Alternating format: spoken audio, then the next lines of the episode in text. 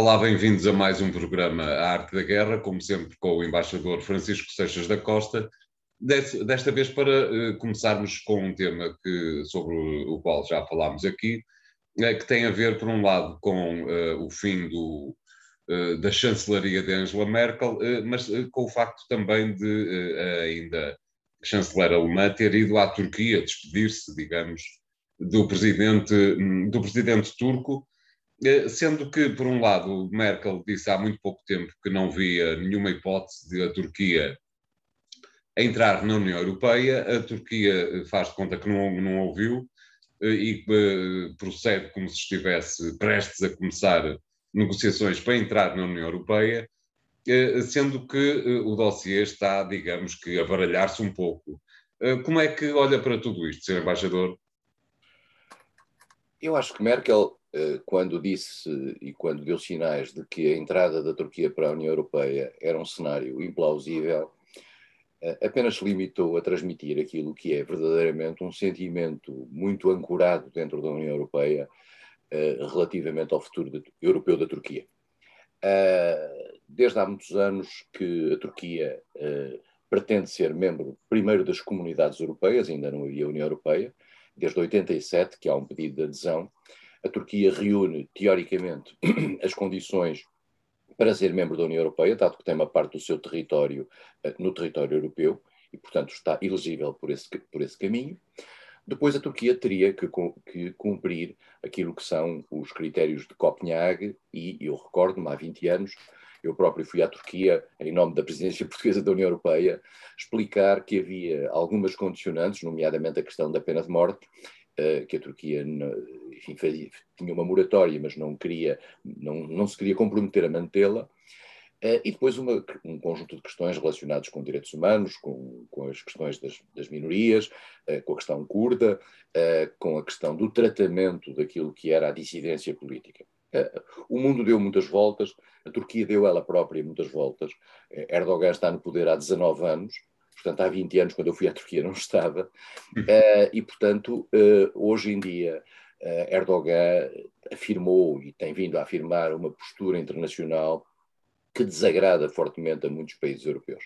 Em 1999, e volto a andar um pouco para trás, a Turquia tinha iniciado o processo de negociação. Foi considerada elegível no Conselho Europeu de Helsínquia e, a partir daí, entrou-se numa negociação que não avançou muito e não avançou muito porque eu creio que a maioria dos países europeus eh, e também a própria Turquia já devem ter percebido que este é um processo que não leva a nada.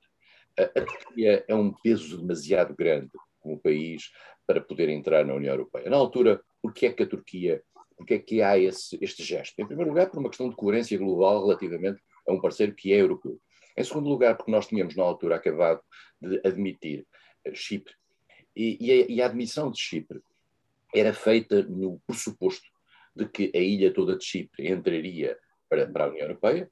Ora, nós só temos hoje na União Europeia a República de Chipre, que é a parte sul da ilha, a parte norte da ilha, que é, ocupado, é ocupada pela Turquia, a chamada República de Chipre Norte.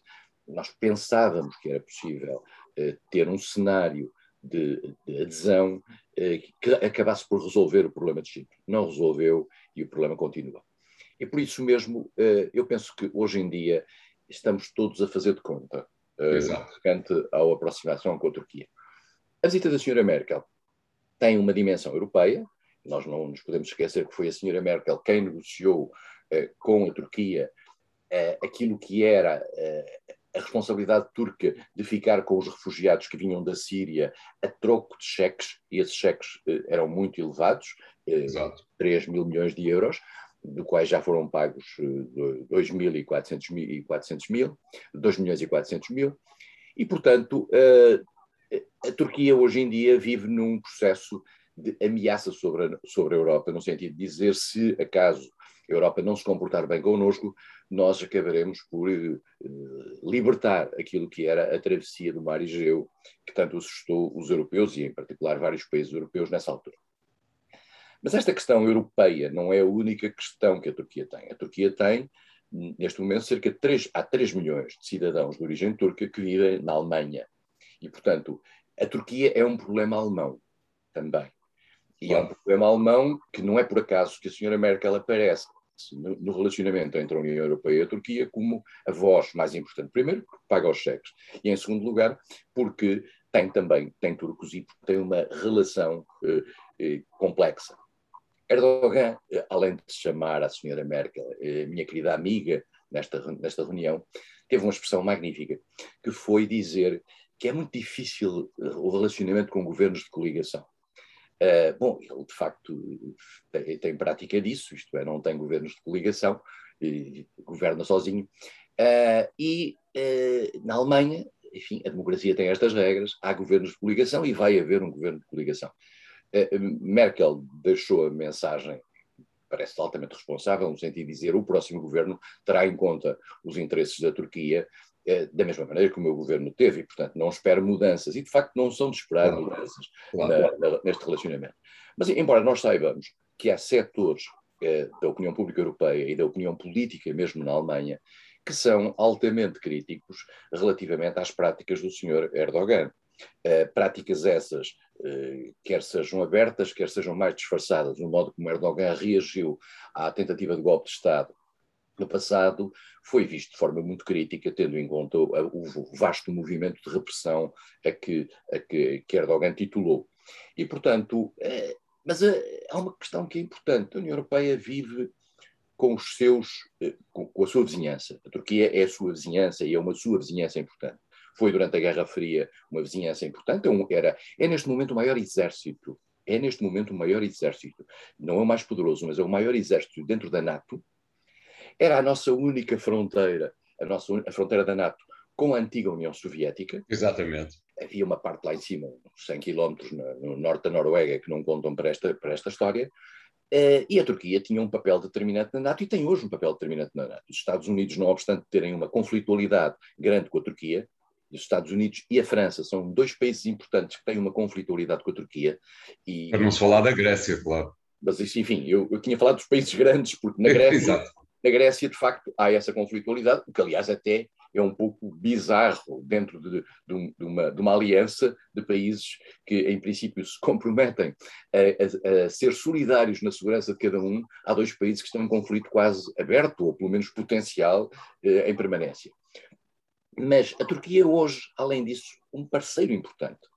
Eh, é, uma, é, um, é, um, é um poder regional com uma influência grande eh, no eixo sunita, numa das partes do eixo sunita, isto é, Exato. há um eixo sunita titulado para a Arábia Saudita que é diferente daquilo que a, que a Turquia titula, tem um papel importante em África, e esse é um ponto muito importante que eu gostaria de salientar.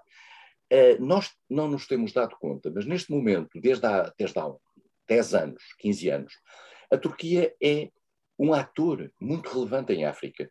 Eu diria mesmo que em determinadas áreas está a competir com a China. Sim, sim. Talvez na Líbia, desde logo, não é?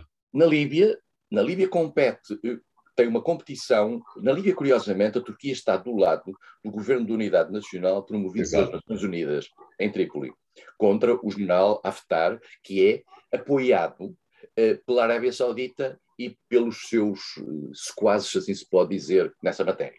E pela França e pela França. Portanto, a, Turquia está, por outro lado, também muito interessada nos recursos de natureza petrolífera que há por aquela área, ah. no que entra em conflito com a Grécia. Mas em toda a África subsaariana, a Turquia atua extraordinariamente. A Turquia tem hoje cerca de 30 embaixadas em África. Uhum. A Turquia funciona, está, vai agora, uh, nestes dias, Erdogan vai a Angola, vai à Nigéria, vai ao Togo, em dezembro, vai fazer uma grande cimeira entre a Turquia e os países africanos. E a Turquia tem um papel muito relevante nas áreas das infraestruturas, tem empresas que operam nas áreas das infraestruturas com financiamentos turcos eh, muito relevantes para, para, para, o desenvolvimento daqueles países. Aliás, João Lourenço, o presidente João Lourenço, esteve há três meses na Turquia, portanto há um, há um, há uma, há um grande relacionamento, mas a Turquia atua essencialmente com prioridade na África de Leste, na África uh, Oriental. E, portanto, é um grande ator, é um ator fundamental hoje em dia, e por isso mesmo, goste-se ou não, com os grandes atores tem que se falar, porque são eles, de facto, quem define eh, algumas condicionantes. E a União Europeia tem que continuar a ter um diálogo aberto com a, com a Turquia, independentemente de estar afastada a ideia da Turquia ser membro da União Europeia. Há uma expressão antiga de Valéry Giscard d'Estaing, uh, que é uma expressão que foi muito polémica nos anos 90, no final dos anos 90, que é dizer a União Europeia é uma união de países cristãos. Nós sabemos que uh, hoje em dia, e vimos essa questão aqui há dias, dos Balcãs Ocidentais, há países eh, com, portanto, minorias muçulmanas, ou maiorias muçulmanas, como seria o caso do Kosovo, se por acaso viesse a ser independente, reconhecido e, e, e possível candidato, em que é uma maioria muçulmana forte. E, portanto, estamos aqui com, com, com um, um, processo complicado, mas não podemos fechar as portas à, à, à, conversa com a Turquia, porque é um parceiro e, um ator importante, além de que é um aliado no NATO. Exatamente, é por um lado um aliado, por outro lado tem todos esses ativos de que o senhor embaixador falou, tem também um outro ativo que é o facto de ter uma, uma presença eh, regional para leste cada vez mais importante, como se vê, por exemplo, no Afeganistão. Ou seja, a questão é o que é que, eh, de que é que a União Europeia está à espera para incorporar no seu seio todos estes ativos. A União Europeia não tem consenso mínimo para, inter, para colocar a Turquia dentro da União Europeia. Não há, não há eh, a própria França tem em relação a isso, claro. com o problema interno que hoje em dia tem. A circunstância de, de ter havido na Turquia, vale a pena dizer isto abertamente, a circunstância de, com a chegada de Erdogan, ter havido na Turquia uma deriva para uma postura mais muçulmana, uh, afirmação mais muçulmana, no fundo até contradizendo aquilo que era a laicidade que, tinha, que vinha do passado no, no histórico da Turquia, sim, sim. Uh, criou dentro dos países da União Europeia, mesmo aqueles que o não dizem, uma rejeição relativamente à, à, aproximação da Turquia às instituições europeias. As pessoas não veem isso como possível uh, e não há consenso. É preciso percebermos que para um país entrar na União Europeia tem que haver unanimidade de todos os outros e dos parlamentos de todos os outros. Está longe de haver uma unanimidade relativamente à aproximação da Turquia o primeiro dos quais seria com certeza a Grécia, mas enfim, mas, mas depois teríamos a França, teríamos o problema da Alemanha, não sei como é que as coisas eh, vão evoluir, mas de qualquer forma parece muito problemático eh, ver uma, uma aproximação europeia à Turquia. E enquanto ficamos à espera que a Catedral de Santa Sofia volte a ser eh, um museu, vamos fazer aqui o primeiro intervalo. Até já. Bem-vindos à segunda parte da Arte da Guerra, desta vez para voltarmos, eh, como da primeira, durante a primeira parte, para eh, voltarmos a um tema de que já falámos várias vezes e que uh, é o Brexit. Mais particularmente naquilo que tem a ver com a questão do protocolo da Irlanda, recordando que o protocolo da Irlanda é, uma, é como se antes de Portugal e Espanha entrarem, entraram, entrarem na, na, na CEE, eh, a fronteira entre o Minho eh, e a Galiza estivesse não entre o Minho e a Galiza, mas entre o Douro Litoral e o Minho. É um pouco isto que se está a passar com o protocolo da Irlanda, que não, aparentemente não consegue resolver nada e que motivou mais uma série de trocas um pouco tensas de palavras entre Londres e Bruxelas eh, e que permite concluir que, que, que o protocolo não consegue resolver absolutamente nada. Como é que está uh, a acompanhar a evolução uh, desta questão, Sr. Embaixador? Eu não posso deixar, eh, eu não gosto de ser neste tipo de análises muito afirmativo de forma positiva ou negativa relativamente ao comportamento de um país. Mas acho que há uma má fé objetiva por parte do Reino Unido nesta matéria. Isso ficou muito claro, aliás, numa entrevista dada aqui em Lisboa por David Frost, que é o ministro para o Brexit, que explicou candidamente o seguinte: nós assinámos o protocolo porque não podíamos fazer isso de outra maneira diferente para resolver o problema interno britânico.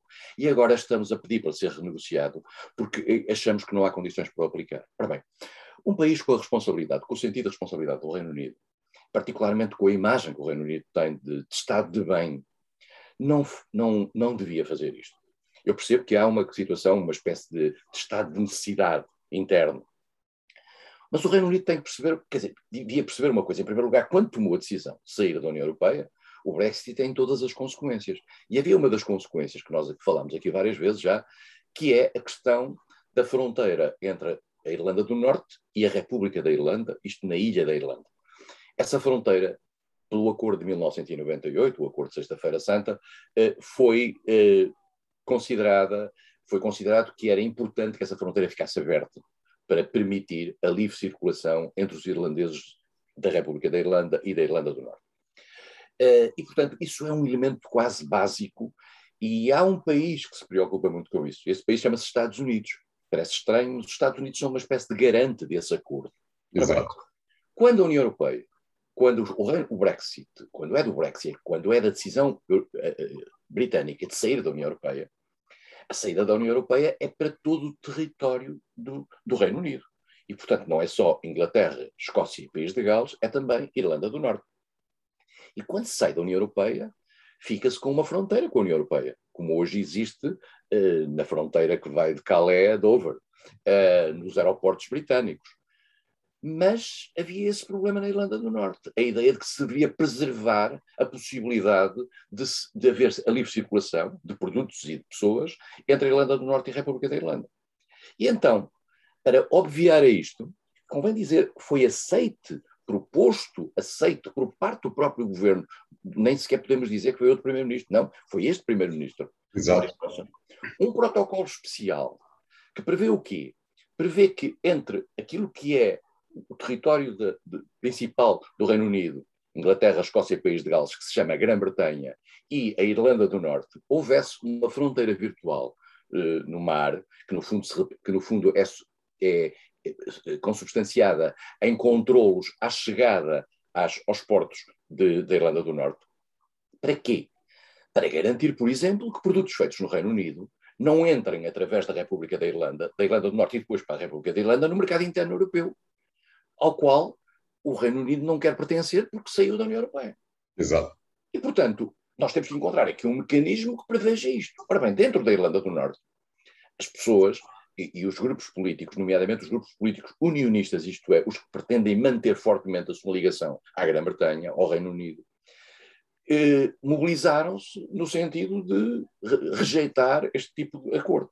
E, portanto, para ficar bem com Deus e com o diabo, o senhor Boris Johnson entrega à União Europeia o problema de resolver isto, a, a, a, solução para resolver isto. Ora bem, ele é que assinou o protocolo. Ele está, neste momento, a não cumprir e a dizer que não cumpre o protocolo ao qual se obrigou. Diz ele que é em estado de necessidade numa, numa circunstância especial. Ora bem, não é assim que se funciona em termos de relações internacionais. Porque... Ah, talvez não devêssemos ficar tão admirados se nos recordássemos o que fez o mesmo Reino Unido com a questão palestiniana depois da Segunda Guerra Mundial. Oh, oh, António, eu, eu diria mesmo, se vamos até, podemos ir até o mapa cor-de-rosa. O problema é que há um problema de responsabilidade do seu ponto de vista internacional. E Boris Johnson está a tentar lavar de mãos essa sua posição. A Comissão Europeia fez na semana passada um gesto muito interessante, que foi facilitar um conjunto de procedimentos de natureza administrativa, que eram aquilo de que se queixavam eh, os empresários britânicos que operam na Irlanda do Norte, no sentido de dizer, nós com esta nova fronteira, criámos aqui um problema em que torna o próprio abastecimento à Irlanda do Norte muito limitado. E por isso mesmo eh, o Reino eh, a Comissão Europeia avançou com um conjunto de medidas interessantes sob o ponto de vista de desmantelamento da, de alguma burocracia. Mas mesmo assim isto não chega para o Reino Unido. Portanto, o Reino Unido o que queria é o melhor dos dois mundos, é ter eh, sol na eira e chuva no naval. Ora, não é possível. O mercado interno é das coisas mais importantes, é a coisa essencial da União Europeia. O Reino Unido sai do mercado interno.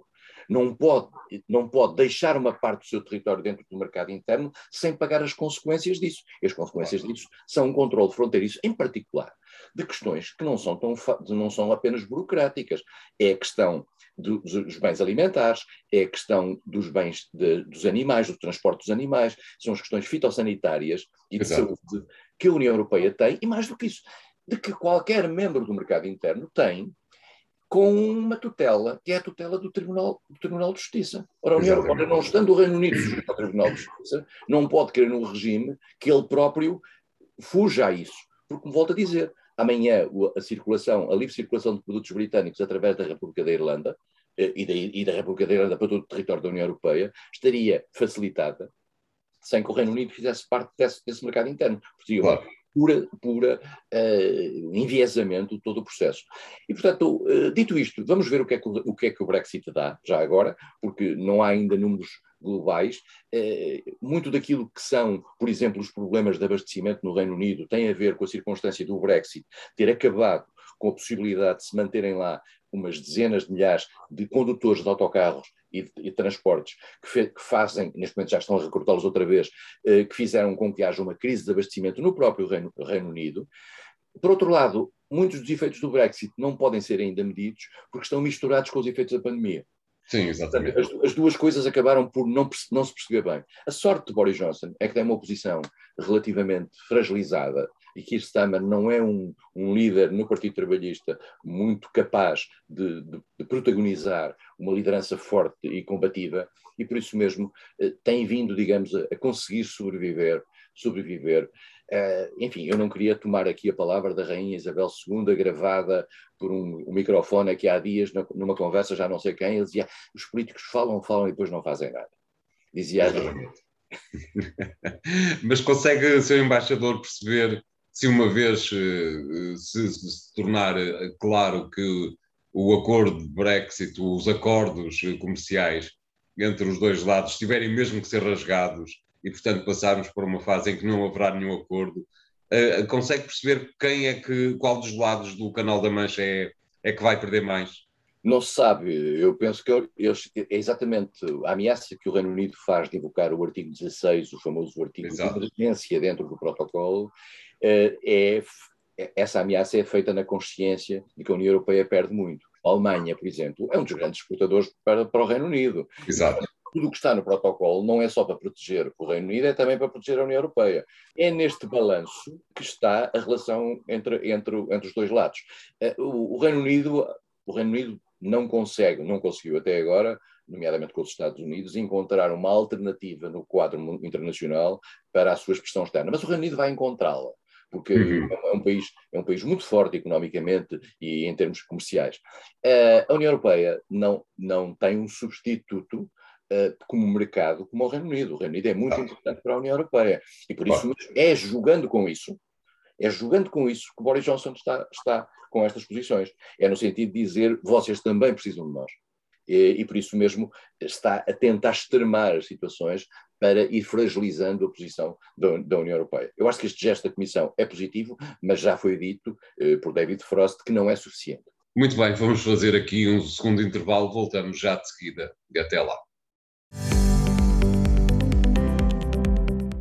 Bem-vindos à terceira parte de A Arte da Guerra, desta vez para falarmos sobre uh, as eleições um, em Cabo Verde, que tiveram lugar este domingo e que resultaram uh, na vitória que já se esperava de, de José Maria Neves, mas talvez menos esperado fosse o facto de na, o país não ter que recorrer a uma segunda volta para encontrar o seu novo presidente. como é que acompanhou estas eleições, Sr. Embaixador? Para já com um grande agrado, porque uhum. Cabo Verde é, de longe, o país africano uh, em que a democracia está mais estável. Uh, é hoje considerada, em termos de índice de democraticidade, o 26 país do mundo. Uhum. E, e, temos que perceber que a União Europeia tem 27. E, portanto, Cabo Verde é o 26 país do mundo em termos de democraticidade do seu sistema político. A alternância em Cabo Verde funciona perfeitamente, e mais do que isso, uh, nós vamos ter uma situação agora em que a maioria do Parlamento uh, é de um partido e em que o Presidente da República é de outro partido. Exatamente. e, portanto, temos aqui um, um sistema semipresidencialista, um, um pouco parecido às vezes com o, sistema, com o sistema português, e a regularidade com que se tem processado estas alternâncias em Cabo Verde denotam uma extrema maturidade da democracia, da democracia naquele país. E isso é magnífico. Nós outro dia, julgo que falámos aqui da questão de Santo Tomé e, da, e, do, e, do, e do facto de ter havido essa mudança em Santo Tomé também, mas em Santo Tomé, apesar de tudo, mais rumorosa com a possibilidade de, eh, de, de, de, de golpes de Estado, etc. Em Cabo Verde isso nunca se passou assim. Em Cabo Verde teve até hoje quatro presidentes, o primeiro mais, que teve mais tempo, que foi Aristides Pereira, mas depois teve presidentes eleitos por, três, por dez anos cada um, uh, e vamos agora a caminho da, do, da, da, da, de um novo termo por parte de José, de, de José Maria Neves. Uh, é um país sereno, é um país responsável, é um país que é considerado hoje um exemplo no, no quadro, no quadro internacional. E tinha tudo para correr mal, não era, Sr. Embaixador? Correr mal, a falta de recursos, de recursos uh, inclusivamente a situação atual, em que, devido à pandemia, aquilo que a certa altura passou a ser um dos, um dos, um, um dos ativos mais, mais importantes de, de Cabo Verde, que era o turismo, baixou extraordinariamente. Uh, tem uma, uma, população imigrada muito grande, quer nos Estados Unidos, quer em Portugal, mas também na, na, na Holanda e noutros países, uhum. que manda bastante, bastante dinheiro. As remessas de imigrantes são um fator importante para a economia, mas a economia tinha sido muito estimulada agora pelo turismo, pela qualidade do, do, do turismo. Uh, isto agora, houve aqui uma quebra, esperemos que agora haja uma, uma retoma a partir da, da normalização da questão, da questão da pandemia. Mas, digamos, os sinais são todos muito positivos. E, e, e, e quase que podemos colocar eh, uma espécie de contraste eh, trágico com a questão da Guiné. Nós Exatamente. vemos a Guiné-Bissau. A Guiné-Bissau, para as pessoas que não se lembram, o movimento, o movimento de, uh, para a independência era de Cabo Verde e da Guiné-Bissau, o PAIGC. Depois houve uma separação, a Guiné-Bissau fez o seu próprio percurso, Cabo Verde fez o seu percurso. E na Guiné-Bissau o percurso não tem sido mais brilhante, porque a sucessão de golpes de Estado militar, de corrupção, de abertura ao tráfico de droga por parte de, de vários, de, em vários tempos, criou da Guiné-Bissau uma imagem internacional de um Estado falhado. Por outro lado, também não é muito ajudado por alguma vizinhança. A Guiné-Conakry entrou agora também numa, numa situação, numa situação de, de golpe militar, outra vez, um, como aconteceu também no Mali. Portanto, estamos aqui numa zona em que, da, da, da comunidade dos países da África Ocidental, que a CDAO tem este, estas questões. E neste momento, por exemplo, que há uma semana, havia rumores de que havia soldados que estavam a ser pagos ou que tinham tido promessas para poderem alinhar num golpe militar outra vez na Guiné-Bissau.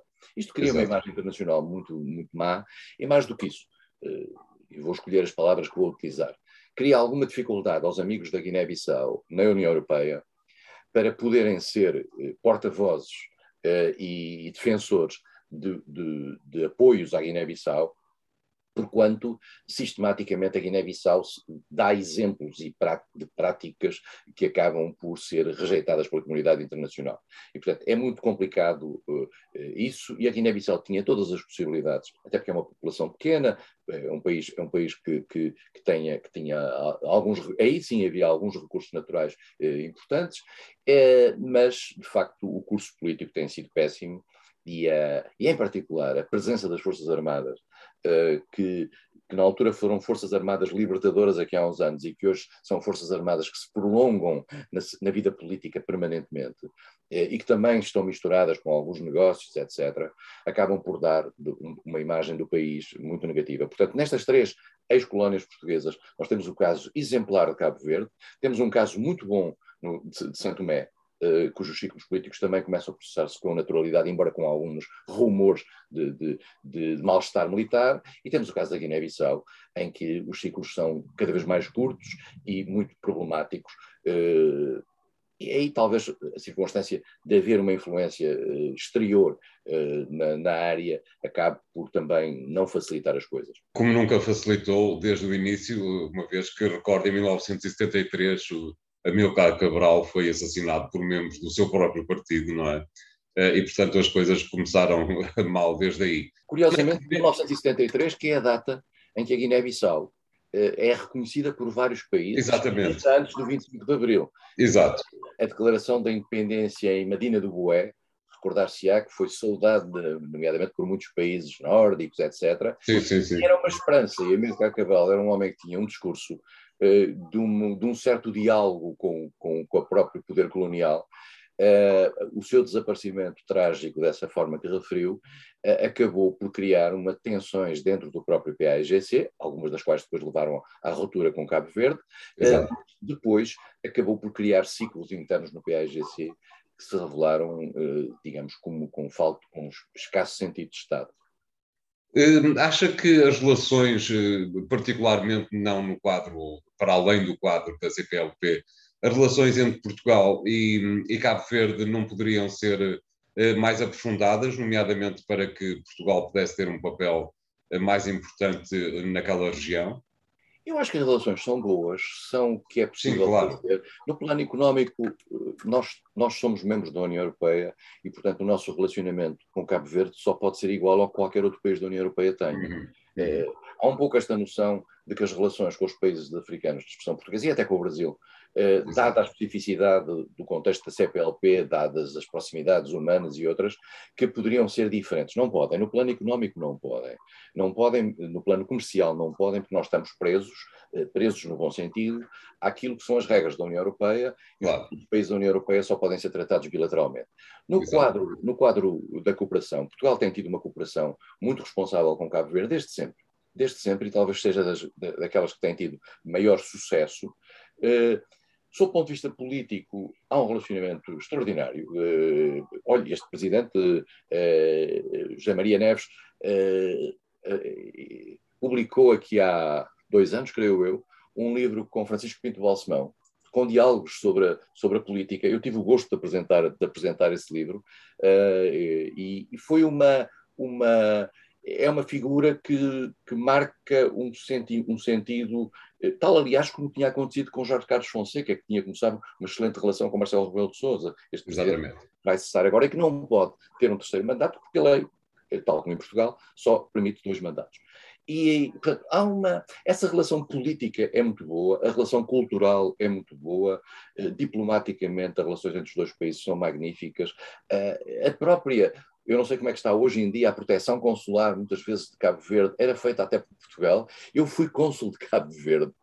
Eu fui cônsul de Cabo Verde na, na, Noruega. Agora já não é possível isso, mas na altura, na altura uh, Portugal tomava conta de alguns interesses de Cabo Verde em países onde não havia estruturas e eles não tinham uma rede diplomática muito importante. Claro. Mas eu acho que não, não, não deve haver país uh, com o qual, a, país de língua portuguesa, com o qual as relações sejam mais íntimas e haja uma proximidade não só de interesses, mas também de valores. Eh, muito bem, o programa A Arte da Guerra fica hoje por aqui. Agradeço a presença do Sr. Embaixador. Eh, para a semana voltamos com três novos temas. Até lá.